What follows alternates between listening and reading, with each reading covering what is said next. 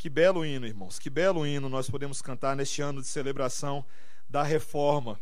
Ah, inclusive evocar as ideias deste hino justamente no sermão que ouviremos hoje à noite. Peço à igreja que abra a palavra do Senhor no livro de Lucas, capítulo 11, versículos 14 até o versículo 28. Lucas 11, 14 a 28. Trataremos de um assunto um pouco mais sensível nessa noite, e eu peço aos irmãos que tenham bastante atenção ao longo da exposição da Escritura para aprendermos bem a palavra do Senhor. Assim diz as Sagradas Letras.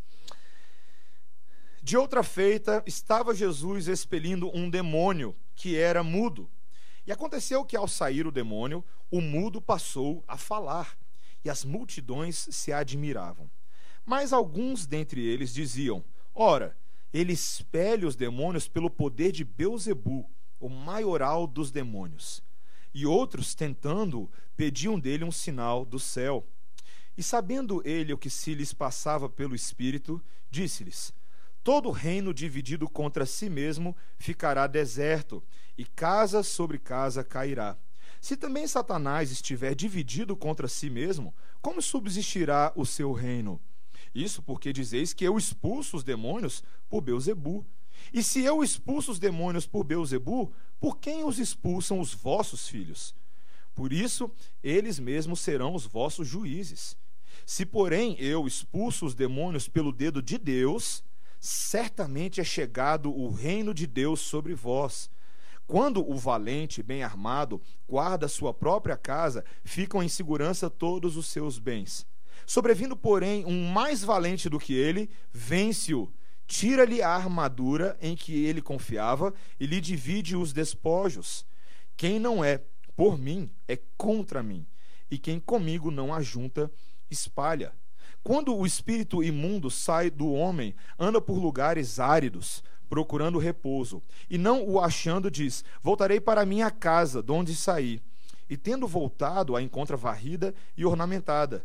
Então vai e leva consigo outros sete espíritos, piores do que ele, e entrando habitam ali. E o último estado daquele homem se torna pior do que o primeiro. Ora, aconteceu que ao dizer Jesus essas palavras, uma mulher que estava entre a multidão exclamou e disse-lhe: Bem-aventurada aquela que te concebeu e os seios que te amamentaram. Ele, porém, respondeu: Antes Bem-aventurados são os que ouvem a palavra de Deus e aguardam. Essa é a palavra do Senhor. Vamos orar mais uma vez, irmãos? Senhor, nós te louvamos pela palavra do Senhor nessa noite, que ela é tão, tão instrutiva, Senhor, nos traz tantos, talvez até mistérios a serem desvendados. Mas a nossa alegria, Senhor, é que contamos com o auxílio inefável do Espírito Santo de Deus, que é o maior intérprete de todos. Ele pode nos explicar, nos elucidar, jogar luz tanto sobre o texto sagrado quanto sobre o nosso próprio coração, para que os grilhões que nos impedem de compreender a tua voz sejam quebrados, Senhor. Rogamos que qualquer, inclusive, artimanha do inimigo nessa noite, para que não entendamos a tua palavra, caia por terra, Senhor.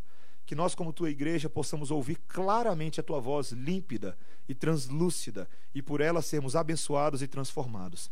Em nome de Jesus. Amém. Existem assuntos que são mais difíceis de se falar em uma audiência moderna e um tanto heterogênea, como costuma ser a da nossa igreja. Mas o benefício da gente pregar a forma como a gente prega aqui na igreja, ah, em sequência, né, a gente prega expositivamente, é que quando aparece texto difícil, o pastor não pode correr para baixo da cama. O pastor tem que falar o que está ali, especialmente quando nós precisamos tratar de assuntos ah, que são relacionados ao que nós entenderíamos como ah, cenas de filmes de terror.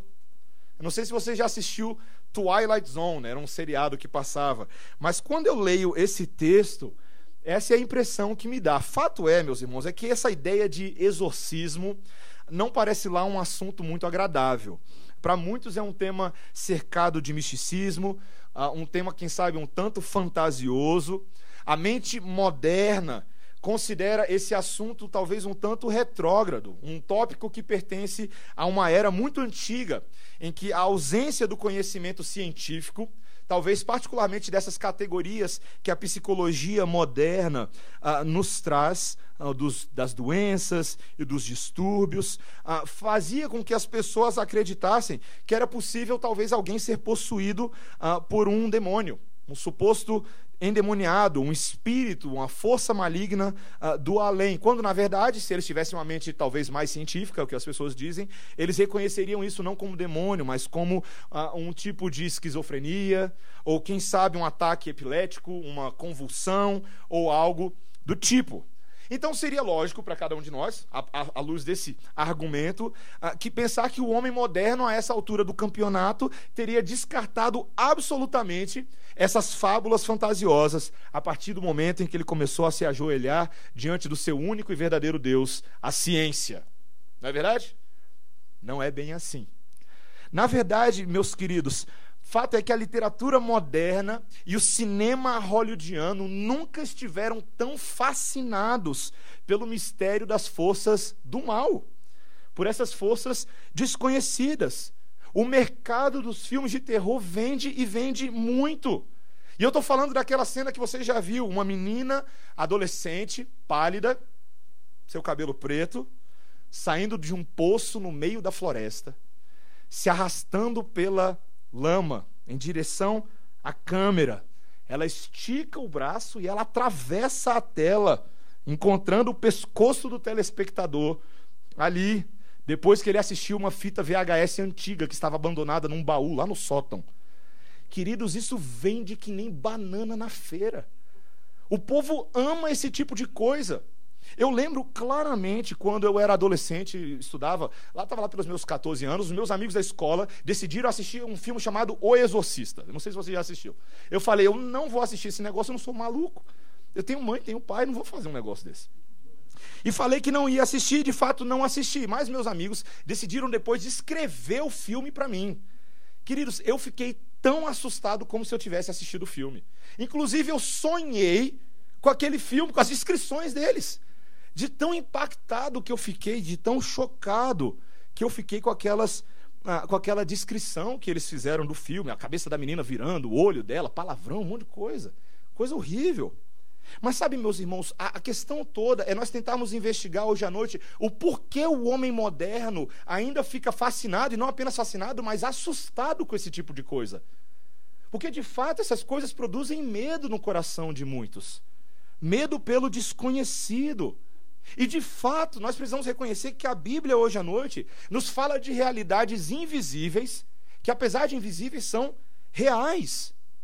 Realidades sim que causam medo pois pertencem a esse mundo em que eu e você vivemos e são realidades que têm uma influência direta nas nossas vidas. Talvez você está aí já se espremendo um pouco, fala, para com isso, pastor, o que você está falando?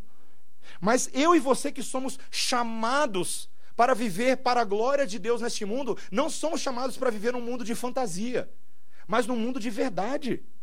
Num mundo em que essas coisas de fato permeiam a realidade em que nós vivemos.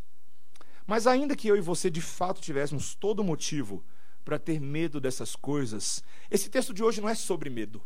Não é sobre medo. É um texto sobre vitória. É um texto sobre alívio. É o texto que conta a vinda de um Messias que subjugou o poder das trevas, o poder de Satanás, para que eu e você estejamos livres da escravidão do mal, livres da escravidão do diabo e possamos viver uma vida sem temor. Mas para isso nós precisamos entender.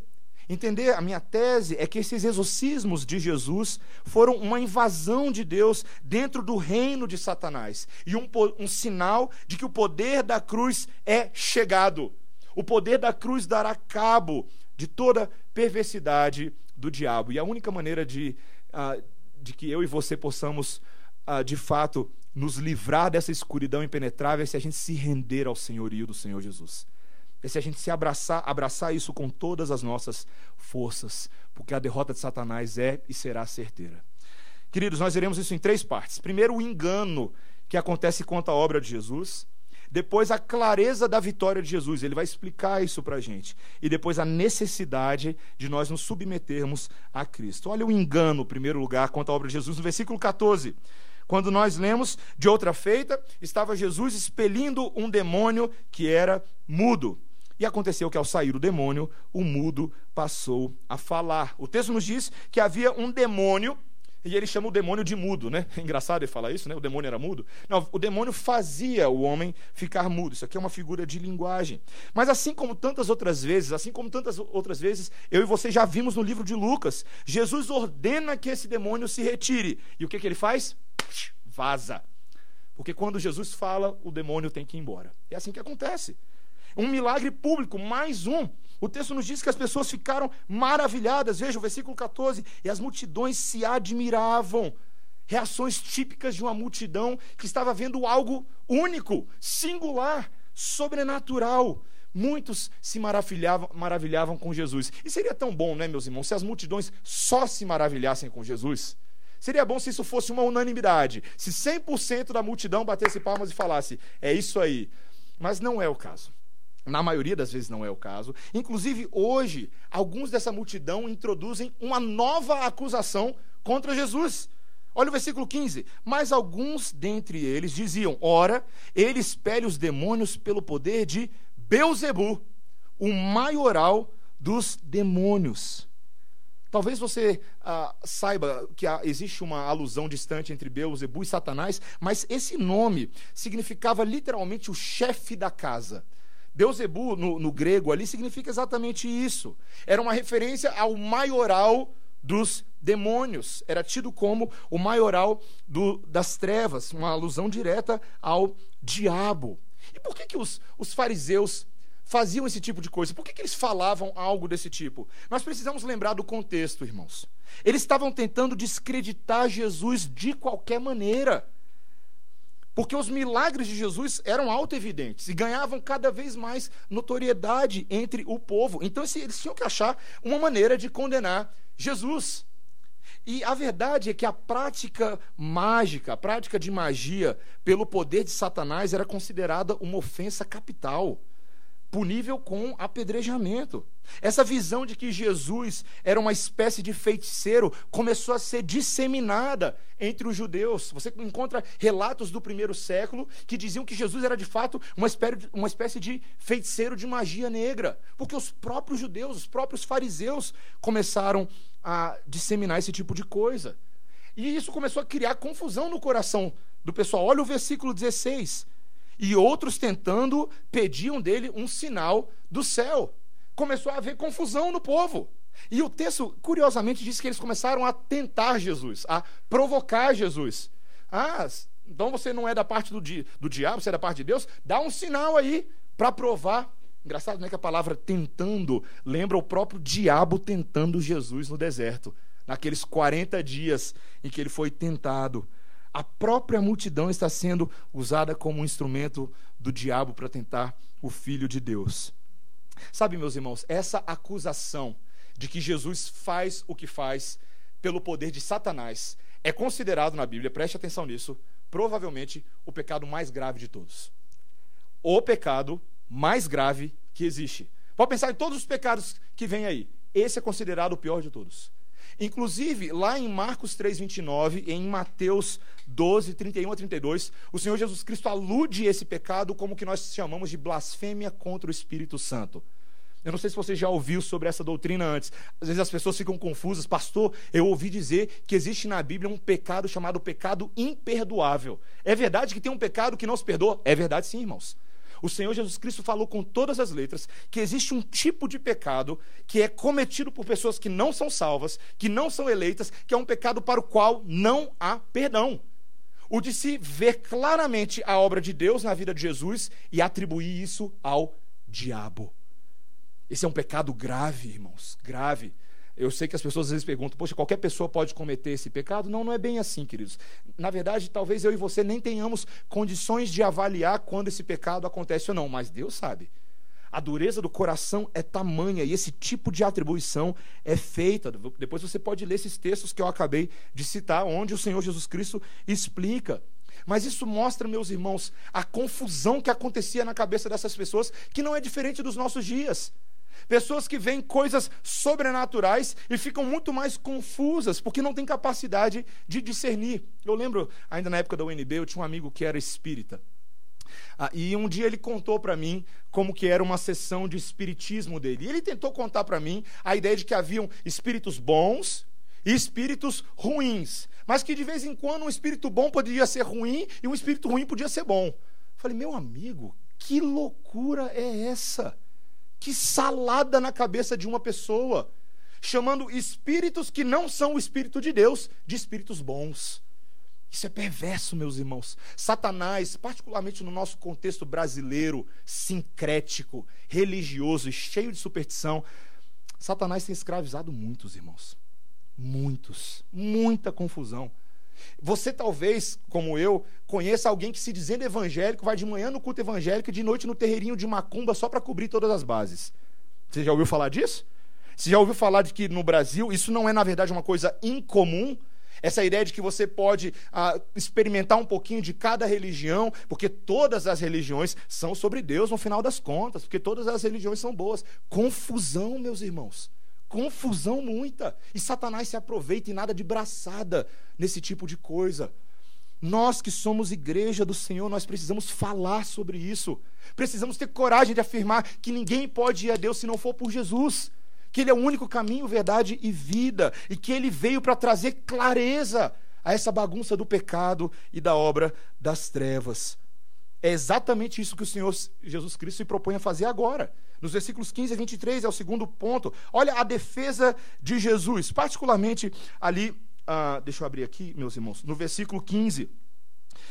Versículo 17, perdão.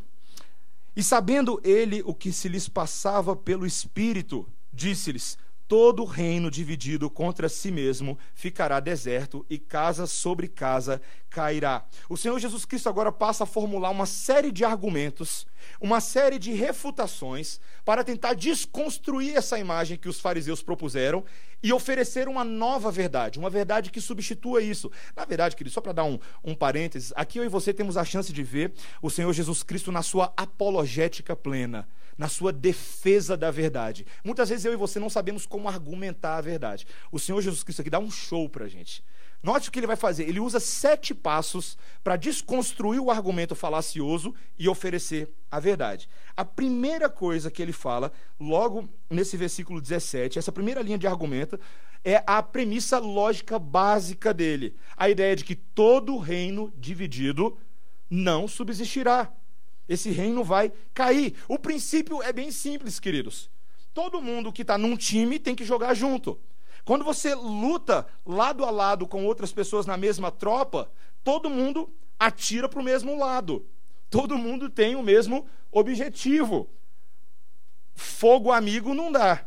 Fogo amigo é tomar tiro pelas costas, não é verdade? Quando ah, você joga num time de futebol, todo mundo chuta para o mesmo gol. Essa de fazer gol contra de propósito não existe. Eu nunca vi isso acontecendo, a não ser que seja um espião argentino vestido com a camisa da seleção brasileira, né, infiltrado para fazer gol contra. E de vez em quando você olha um ou outro, até que dá para acreditar, não é verdade? Que é espião. Mas isso não, não faz sentido algum. Satanás não poderia fazer isso. Esse é o segundo argumento dele, versículo 18. Se também Satanás estiver dividido contra si mesmo, como subsistirá o seu reino? Isso porque dizeis que eu expulso os demônios por Beuzebu. Olha a falta de lógica disso. Por que, que Satanás tentaria sabotar o seu próprio reino e os seus próprios objetivos ao, por exemplo, empoderar Jesus para realizar exorcismos. Sabe aquele argumento que você ouve uma pessoa falar, fala assim, rapaz, isso não tem nem meio, nem, nem fim, nem cabeça, não tem nada. Qual seria a lógica disso? Por que, que Satanás iria delegar a Jesus a capacidade de fazer estrago em seu próprio domínio? Isso não faz sentido algum. Até porque tem algumas coisinhas subentendidas aqui. Em primeiro lugar, exorcismos, exorcismos eram vistos como uma coisa boa para aquele que foi exorcizado, não é verdade?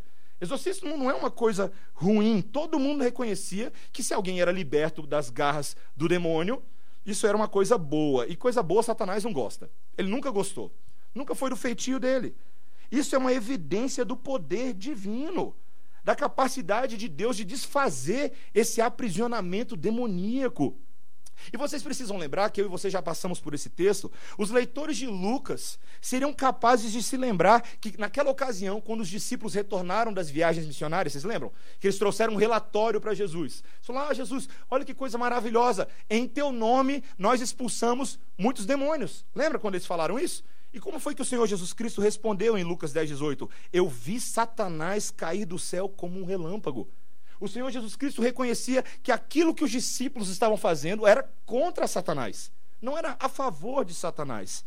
E mais, olha o que ele fala no versículo 19: E se eu expulso os demônios por Beuzebu, por quem expulsam os vossos filhos?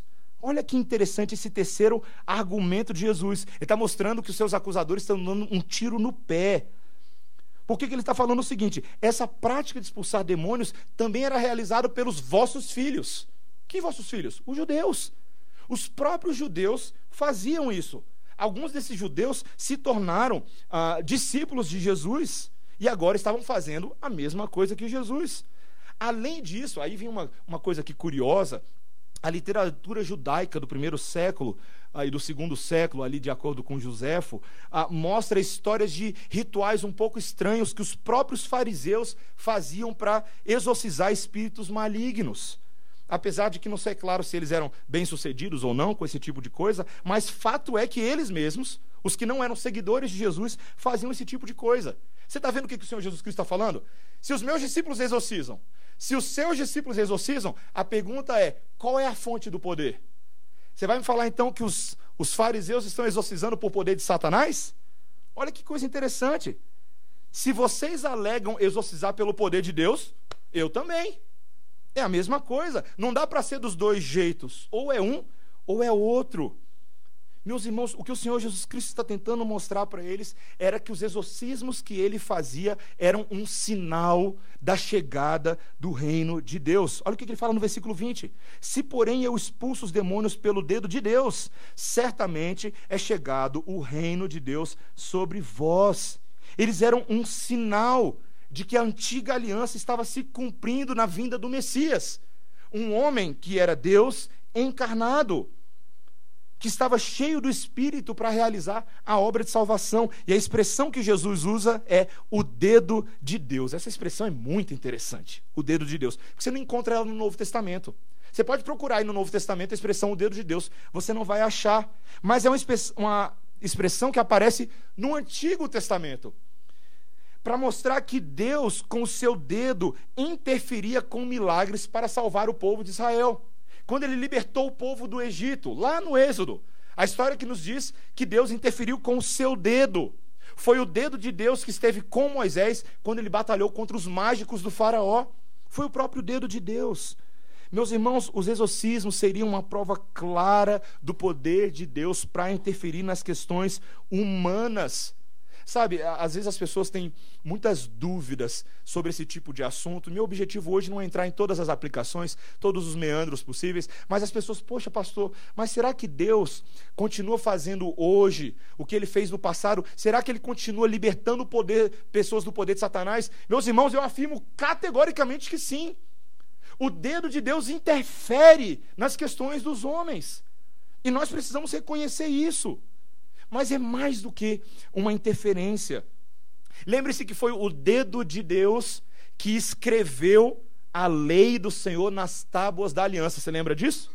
Que quando Moisés sobe com aquelas e retorna com as pedras, o próprio dedo de Deus registrou a sua lei, os seus mandamentos e as suas ordenanças. A lei de Deus no passado, com o dedo de Deus escrevendo, era uma representação da revelação de Deus de que Deus estava se manifestando ao seu povo, provando para o seu povo que ele mesmo era Deus. Você vê o que, que Jesus está fazendo agora? Ele está pegando essa ideia do Antigo Testamento, livramento e revelação, e falando: Eu faço exorcismos pelo dedo de Deus. Você sabe o que, que Jesus está falando para eles? Eu sou Deus. Eu não sou qualquer um. Eu não sou um mágico de rua fazendo milagres por aí. Eu sou o Messias esperado. Queridos, o Senhor Jesus Cristo se distinguiu de todos os outros, os outros supostos exorcistas dos seus dias. Eu não sei se você sabe, mas no passado haviam muitos mágicos e feiticeiros que tentavam plagiar o nome de Jesus para realizar seus supostos, seus supostos feitos sobrenaturais. Mas o objetivo desses homens não era sinalizar a presença messiânica de Jesus, mas era apontar para a glória deles como eles eram bons. Inclusive, tem uma história muito engraçada, queridos. Sabe que a Bíblia é cheia de humor também, né? Tem uma história muito engraçada no livro de Atos, no capítulo 19. Você não precisa abrir, não, mas eu vou contar para você. É uma determinada situação em que havia alguns exorcistas judeus. Atos 19, versículos 13 a 17. Ah, eles eram ambulantes. E o que eles faziam é o seguinte: eles tentavam invocar o nome de Jesus sobre os que tinham espíritos malignos, dizendo assim: olha o que eles falavam, versículo 13: Esconjuro-vos por Jesus, a quem Paulo prega. É como se eu estivesse usando uma autoridade de terceiros para falar: ó, eu te expulso no nome daquele que está lá longe. Eles não conheciam a Jesus. E o que é engraçado é que os demônios começam a tirar sarro da cara deles. No versículo 15, fala assim: Respondendo, porém, o espírito maligno disse: A Jesus eu conheço, e sei quem Paulo é, mas vós, quem sois? Olha que interessante, queridos. Deus, agora eu estou fazendo uma leitura maior, mais teológica. Deus usando os demônios para tirar com a cara desse povo. Quem vocês acham que vocês são? Vocês acham que é assim que você pode comprar um kit de mágica numa loja obscura e sair utilizando o seu kit de mágica? Não é assim que funciona, não. Não somente eles foram humilhados verbalmente pelos demônios, como eles tomaram uma surra, irmãos. A palavra de Deus diz no versículo 16: Então o homem no qual estava o espírito maligno saltou sobre eles, apoderou-se de dois e prevalecendo contra eles, de modo que nus e feridos fugiram daquela casa. Para para pensar na cena da esposa desse malandro aqui chegando agora, o malandro chegando em casa pelado, todo rasgado. O que, que te aconteceu? Ele falando, demônio me bateu. Pensa nessa cena. Eu não consigo ver senão o humor dessa situação, um humor um tanto quanto trágico e catastrófico. Nada que a gente fique rindo todos os dias, mas veja como a tentativa desses homens de usurparem o nome de Deus, fazendo um uso distante deles, mas não tendo um relacionamento com o próprio Deus, levou à humilhação e ao envergonhamento. Sabe, queridos, do mesmo modo, nos nossos dias, tem muita expulsação de demônios que ocorre por aí, que tem o objetivo de trazer glória tão somente por exorcista e não para Jesus. Você já viu? Na televisão? É fácil, gente. É só ligar num certo canal, num certo horário da madrugada e você vai ver tudo isso. Pessoas que exorcizam a torto e à direita, mas em nenhum momento, em nenhum momento, a glória do Senhor Jesus Cristo e a sua presença é exaltada. É muito mais a glória daquele que está ali fazendo showzinho para gringo ver. Sabe, meus irmãos, nós precisamos lembrar que o propósito do Senhor Jesus Cristo livrar as pessoas era para apontar para Ele, não apenas para a sua capacidade temporal de livrar as pessoas dos demônios, mas para que as pessoas tivessem os seus pecados perdoados para que elas fossem salvas eternamente. Os exorcismos eram um sinal da presença vitoriosa de Cristo para derrotar o poder total das trevas, externamente, internamente e eternamente. O Senhor Jesus Cristo ele dá agora uma pequena parábola para a gente nesse texto para mostrar quem ele é nessa história. O Senhor Jesus Cristo, e eu quero que os irmãos notem isso, ainda que aos olhos dos homens ele fosse um franzino carpinteiro, tão frágil, no duro, no duro, nas escrituras o Senhor Jesus Cristo é o valentão da história. Olha o que, que ele conta. Olha o versículo 24, 21. Ele conta assim: quando o valente e bem armado guarda a sua própria casa, ficam em segurança todos os seus bens. Sobrevindo, porém, um mais valente do que ele, vence-o, tira-lhe a armadura em que ele confiava e lhe divide os despojos. Aqui é uma alusão a Isaías 49, versículos 24 e 25, quando Deus havia prometido por boca do profeta Isaías que ele lidaria com um poderoso, um tirano, que estaria tornando cativo o povo de Deus.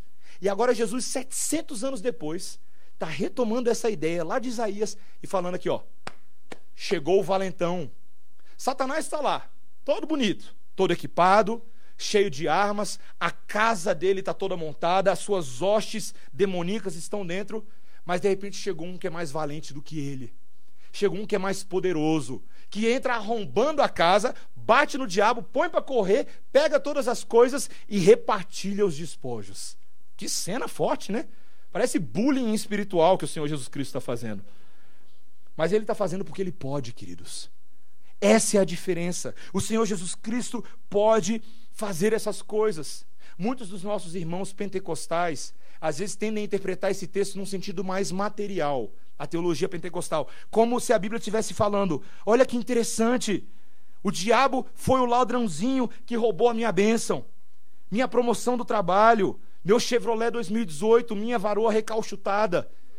E agora vai lá Jesus e entra no terreno do inimigo e pega de volta tudo o que ele me roubou. Eu lembro que uma vez eu fiquei conversando com um irmão, um amigo meu, amicíssimo, pentecostal, e ele pensava dessa forma. Aí eu falei para ele: meu irmão, você está tirando o texto de contexto. Não é disso que o Senhor Jesus Cristo está falando. Quem são esses troféus que o Satanás está exibindo na sua casa? São as almas que ele está escravizando, as pessoas que estão debaixo do seu domínio, que são enfermos e doentes nas suas almas pessoas escravas há anos, gentios, cegos na sua visão, que não conhecem a verdade libertadora de Deus, estão aprisionados, sem saber qual é o caminho, sem conhecer a luz. E queridos, o texto nos diz que o Senhor Jesus Cristo invade essa casa e pega todo mundo de volta, porque eles são criação do seu Pai e ele veio para entregar a sua vida por eles. Meus irmãos, que texto maravilhoso! Porque ele não é um texto sobre questões materiais, temporais, é um texto sobre questões espirituais e eternas. O Senhor Jesus Cristo está tomando esses despojos para si agora.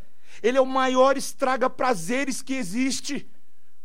Porque ele entra de penetra nessa festa satânica e com seu próprio corpo, com seu próprio sangue, ele resgata aqueles que estavam no império das trevas, transportando para o reino da sua maravilhosa luz. Aleluia por isso, irmãos. Glória a Deus.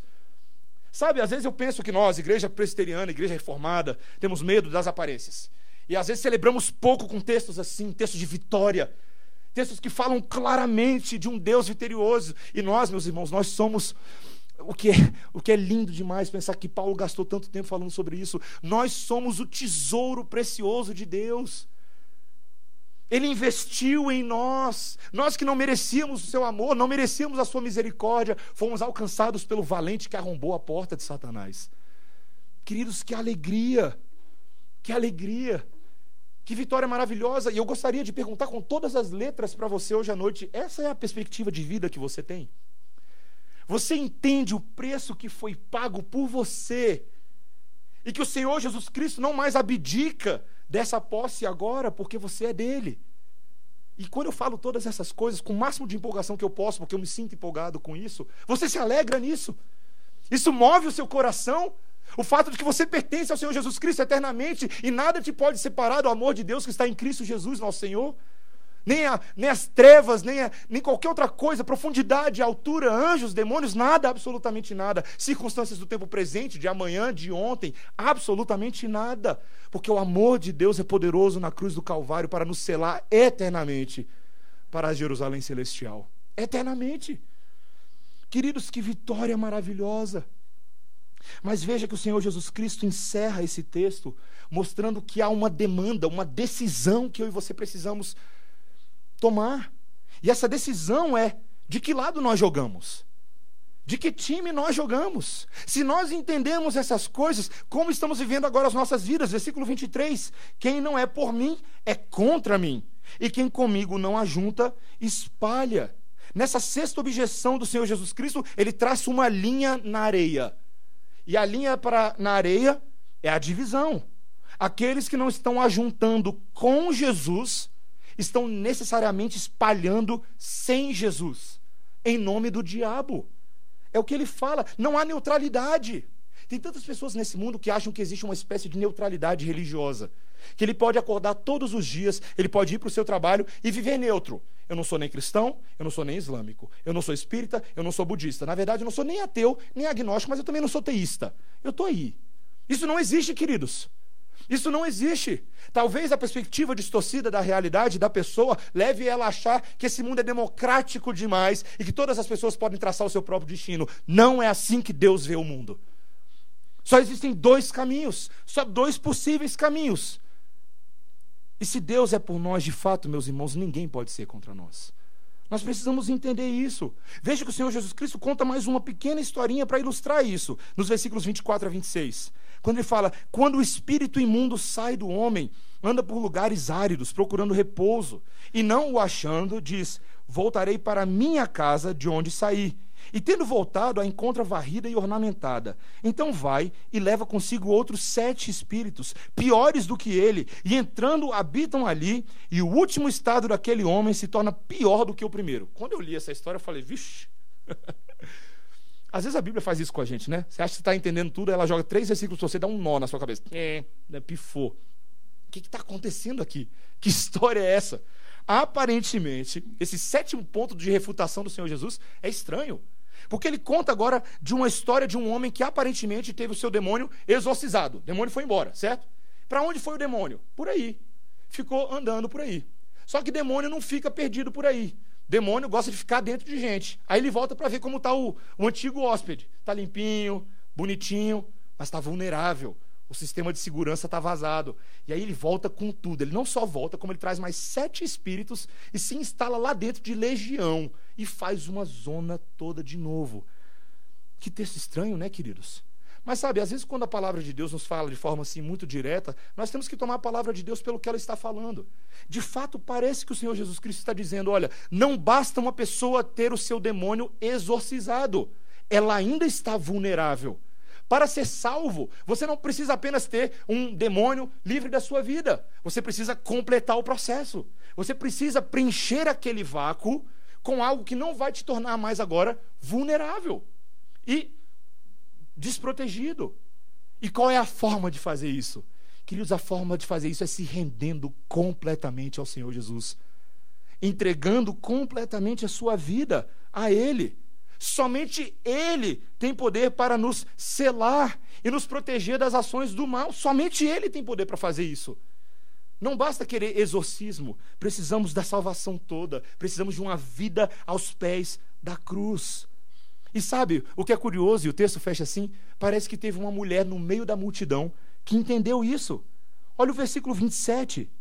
Eis que no meio dessa multidão que acusava Jesus de ser um instrumento do diabo, uma mulher ouve as palavras e louva a Deus e ela exclama assim: veja o que ela diz: Bem-aventurada aquela que te concebeu e os seios que te amamentaram.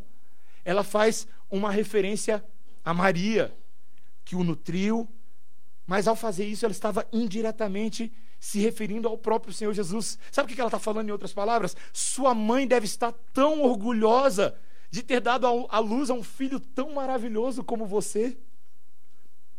Meus irmãos, vocês conseguem pensar? Que alegria, talvez, para uma mãe ouvir esse tipo de coisa.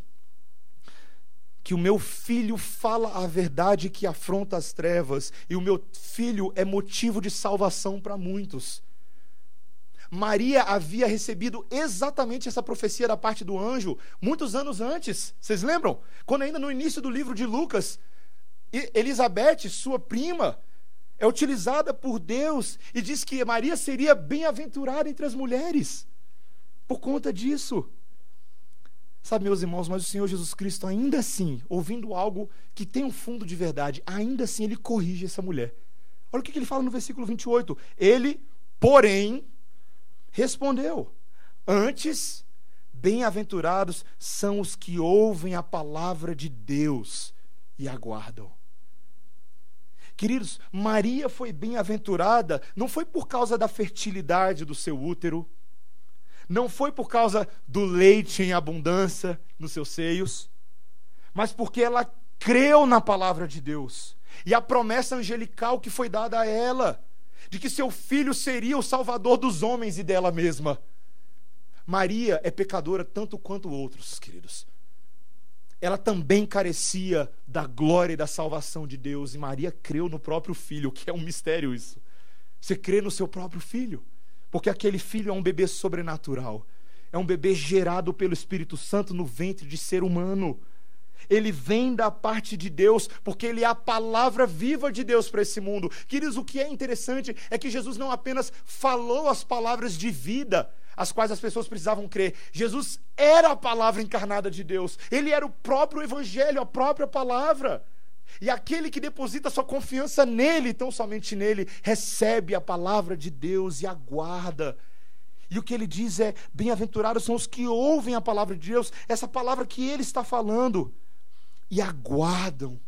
Queridos, a palavra guarda para a gente às vezes perde um pouco o seu significado, mas é a palavra obedecer. Seria uma melhor tradução para a palavra guardar.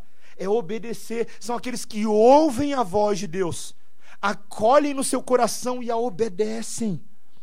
Meus irmãos, a melhor proteção nossa contra Satanás é a palavra de Deus manuseada e obedecida. Eu provo isso para vocês, é a última coisa que eu vou falar hoje à noite. Em Efésios 6, no texto que Paulo fala sobre batalha espiritual, e todo mundo lembra desse texto, não é verdade? Que ele fala que a nossa luta não é contra carne ou sangue, mas sim contra os principados e potestades e dominadores deste mundo tenebroso. E ele fala claramente que essas forças estão em operação nesse mundo e que nós temos um dever de batalhar em favor do reino de Deus. E como nós fazemos isso? Ele fala no versículo 11 de Efésios 6: Revestivos de toda a armadura de Deus, preste atenção, para poderdes ficar firmes contra as ciladas do diabo. E sabe como é que ele descreve? Agora, o término da armadura. Tomai o capacete da salvação e a espada do Espírito, que é a palavra de Deus. A espada do espírito, diga-se passagem, é o único item dessa armadura que você não que você causa, causa dano a alguém. Todos os outros itens são itens de proteção, de defesa, escudo, capacete, cinta, mas a palavra de Deus é o que causa dano. É a única que fere de fato o inimigo. É aquela que é utilizada para incomodar as trevas. E meus irmãos, no texto que eu e você lemos hoje em Apocalipse, naquela descrição misteriosa escatológica de João na ilha de Patmos, Jesus Cristo é descrito como aquele que subjuga a besta e o falso profeta. E como ele faz isso? Com uma língua como uma espada, ferindo os seus inimigos. A palavra de Jesus é a espada para a derrota dos inimigos. E meus irmãos, quando eu e você utilizamos a palavra de Jesus, eu e você também derrotamos os nossos inimigos. Simples assim. Quando eu e você utilizamos os recursos, a armadura que o próprio Deus nos dá, nós podemos ser vitoriosos. Efésios 6,13: Portanto, tomai toda a armadura de Deus para que possais resistir no dia mau, e depois de terdes vencido tudo, permanecerdes inabaláveis. Glória a Deus, meus irmãos. Glória a Deus por isso. Que texto maravilhoso. Você percebe que se Deus de fato é por nós, não tem como ninguém ser contra nós? Que se de fato somos selados e santificados e firmados na rocha que é Cristo, não há o que temer. Eu e você não precisamos temer uma adolescente pálida de cabelo preto longo saindo da tela para te agarrar. Você não precisa temer esse tipo de coisa.